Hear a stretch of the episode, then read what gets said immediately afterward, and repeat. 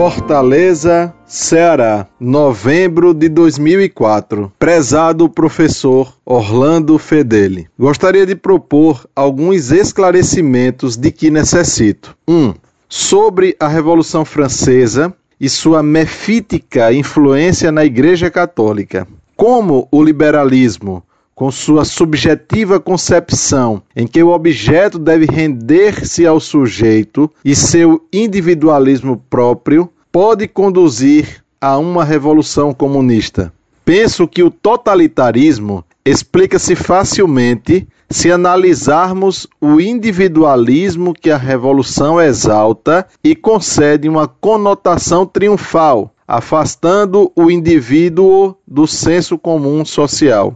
Mas a técnica falsa comunista marxista que prevê resolver um problema artificial e imaginário de pura manipulação dialética possui que relações com a Revolução de 1789? 2. Qual a melhor conceituação para capitalismo e socialismo e seu relacionamento com a Igreja? 3. Li com muito interesse os artigos Origens do Romantismo Alemão e o romantismo na igreja, que muito me esclareceram e fortificaram minha fé católica. Gostaria de saber se poderia continuar a leitura dos próximos capítulos do primeiro artigo citado. Ainda gostaria de saber sobre as influências da dualidade barroca na Igreja Católica. Muito agradecido de sua disponibilidade e prontidão. Subscrevo-me em Cristo e Maria.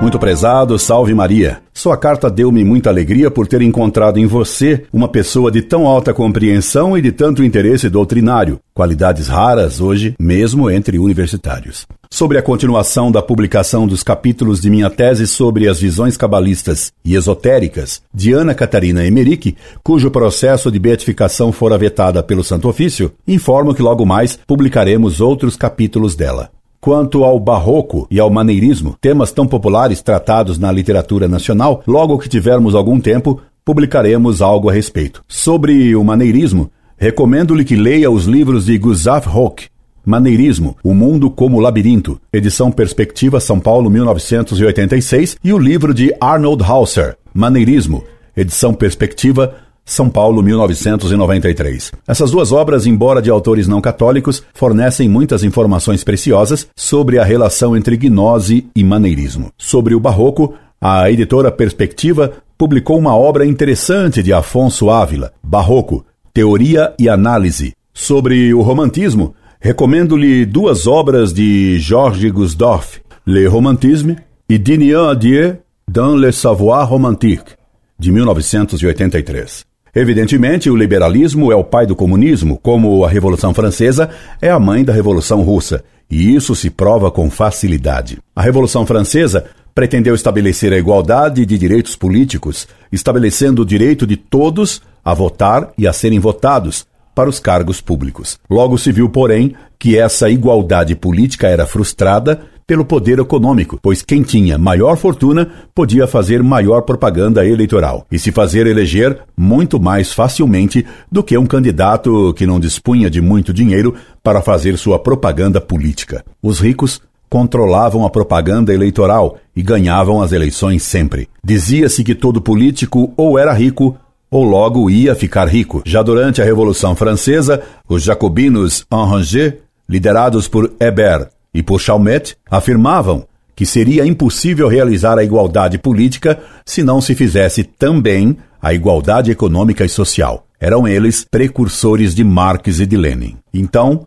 o que pretendeu fazer a Revolução Soviética Russa foi levar a igualdade liberal até o nível da carteira. A União Soviética levou o ideário liberal da Revolução Francesa e da Revolução Americana às suas últimas consequências econômicas e sociais. Por isso, os presidentes americanos sempre apoiaram a União Soviética, e não só na Segunda Guerra Mundial. O capitalismo é o liberalismo na economia. Portanto, assim como o liberalismo político gera o comunismo, assim o capitalismo gera o socialismo na economia. O liberalismo econômico mantém ainda alguns valores que o socialismo vai destruir, como o direito à propriedade particular, que, como explica Leão XIII, é um direito natural e o direito natural à livre iniciativa. Cada um trabalha no que quiser, como quiser e quanto quiser. Porém, o capitalismo, como todo liberalismo, tem o grave erro de separar a economia da moral objetiva e natural. O lucro passa a ser um fim a ser obtido de qualquer forma. Assim como o liberalismo separou o Estado da Igreja, assim também o capitalismo, aplicação do liberalismo à política, separou a economia da moral. Isto é o que produz todas as injustiças do capitalismo que os marxistas, a CNBB sovietizada e os demagogos políticos exploram para propulsionar o socialismo. Outro ponto negativo do capitalismo liberal é a livre concorrência absoluta, que ao final elimina toda a concorrência, criando oligopólios controladores totais do mercado, o que facilita afinal o triunfo do socialismo. O socialismo tem a mesma filosofia materialista e evolucionista do comunismo, o materialismo histórico de Karl Marx. O socialismo pretende, como o comunismo, estabelecer a igualdade econômica e social, enquanto o comunismo pretende apressar a evolução para a igualdade econômica e social por meios violentos, greves, guerrilha, revolução, guerras internacionais, o socialismo afirma que a revolução, sendo um processo natural, não pode ser apressada pela violência, não pode saltar etapas do seu processo. O socialismo só pretende facilitar a evolução para a igualdade econômica e social por meio de reformas legais. As leis igualitárias seriam as parteiras da revolução. A Igreja Católica sempre condenou o socialismo e o comunismo. Ela afirma que a igualdade é condenável. Peço-lhe que leia meu trabalho sobre igualdade e desigualdade de direitos, no qual mostro como o bom senso, São Tomás, a revelação, o próprio Jesus Cristo e o ensinamento de todos os papas são contrários à igualdade enquanto tal. Esse estudo está no site Monfort. Hoje, e aqui, limito-me a citar um texto de Pio XI na encíclica Quadragésimo Ano. Católico e socialista são termos antitéticos. Socialismo religioso, socialismo cristão são termos contraditórios. Ninguém pode ser ao mesmo tempo bom católico e verdadeiro socialista. Pio XI, quadragésimo ano, Denzinger, 2270. Desculpe-me a brevidade desta resposta.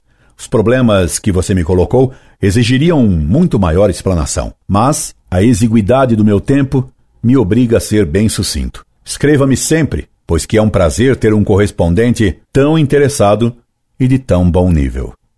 Incorde e aso sempre. Orlando Fedeli.